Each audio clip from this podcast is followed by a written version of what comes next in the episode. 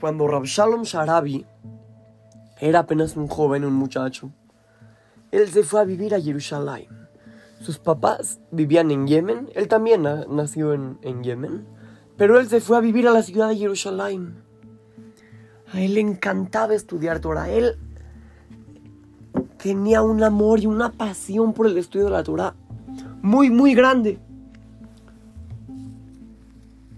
Y obviamente él quería seguir estudiando en Jerusalén como lo hacía en Yemen, pero él tenía un problema.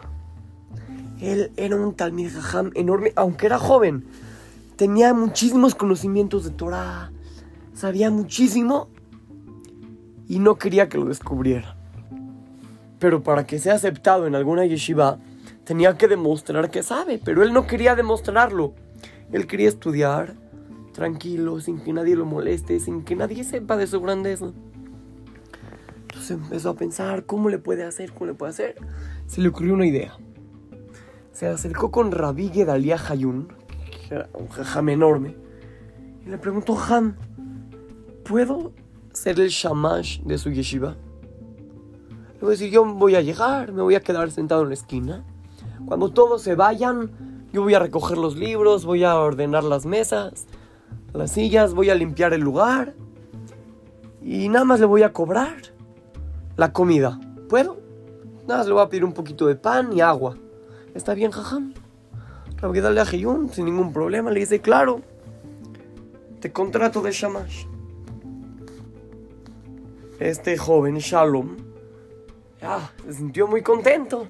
Ahora sí, podía estar en la yeshiva sin que nadie lo conozca.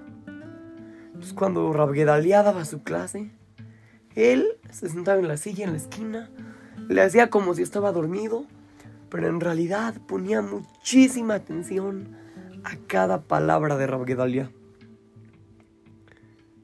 Cuando todos se iban, él limpiaba, recogía los libros, ordenaba todo el lugar y se ponía a estudiar. Muchísimo, muchísimo. Y entonces cuando llegaban todos, otra vez se iba a su esquina, se hacía el dormido y volvía a escuchar las clases. Así pasaron los años, hasta que una vez, en una de las clases de Rabbi Gedalia, él hizo una pregunta, una pregunta muy difícil, que nadie sabía la respuesta. Se la preguntó a sus alumnos, que también eran grandes también Jamim, pero ninguno de ellos supo la respuesta. Y el Ham lo dejó así como una pregunta muy difícil. Y ahí se fueron todos a su casa este joven Shalom Sharabi se sentó, empezó a escribir en un papel la respuesta, la metió en el libro de Rabí Gedalia y guardó el libro en su lugar.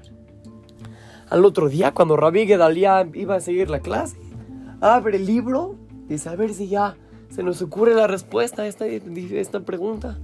Él lo abre y de repente papelito que dice, en pocas palabras, claro y conciso, ahí estaba escrita la respuesta a la pregunta tan difícil. Dice, ¡qué raro!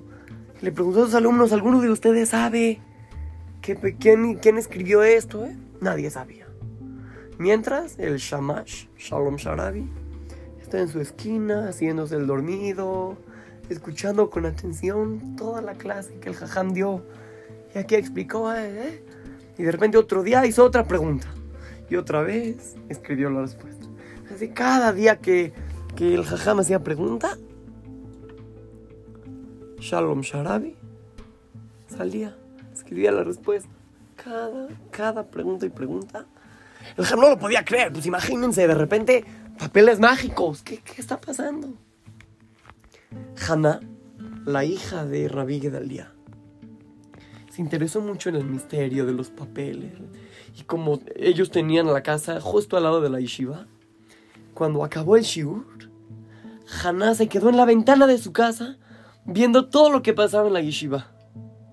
Se quedó viendo y de repente ve como el shamash empieza a recoger los libros, a limpiar el lugar, a ordenar las sillas, las mesas, ¿eh?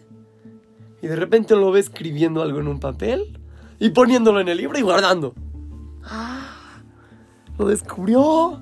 le fue a contar a su papá, Rabbi Gedalia, papi, ¿qué crees? Encontré a tu Shama Shalom Sharabi escribiendo en un papel, en el libro, es, seguro es el que escribe las respuestas. Al otro día, Rabbi Gedalia Hayun se acercó con Shalom Sharabi, el humilde Shamash, y le dice, oye, quiero que me digas la verdad. A Shalom Sharabi no le quedó de otra y reconoció que él era el autor misterioso. Al final, Shalom Sharabi, este joven humilde que aparentemente era un shamash ignorante, terminó siendo el Rosh Yeshiva y no solo eso, sino que se casó con Haná, la que lo descubrió. Niños, muchas veces nosotros estudiamos Torah o hacemos misbot así para que todos nos vean y le presumamos a todo el mundo que somos gente buena y somos adikim y sabemos estudiar muy bien y, y, queremos presumir y demostrarle a todos que somos los mejores. Hay que aprender de Rav Shalom Sharabi. Hay que aprender de él y tratar de hacer las cosas con humildad. Obviamente, si, si, si presumirlo esto nos impulsa a lograrlo, es una regla que se llama en hebreo mitoch shelol lishma balishma. Si estudiamos por intereses y cumplimos la Torah y las misbot, pues así por intereses, por otras cosas, está bien. Al final, eso nos va a impulsar a terminar cumpliéndola de la mejor manera, pero obviamente hay que tratar de estudiar Torah y cumplir las mitzvot. No porque nos queremos que nos vea la gente y porque queremos darnos a conocer como tzadikim. No, hacerlo simplemente porque eso es lo correcto y lo que Hashem espera de nosotros. Así es que, lo saluda su querido amigo Shimon Romano para Try to Go Kids, Talmud Torah, Monte Sinaí.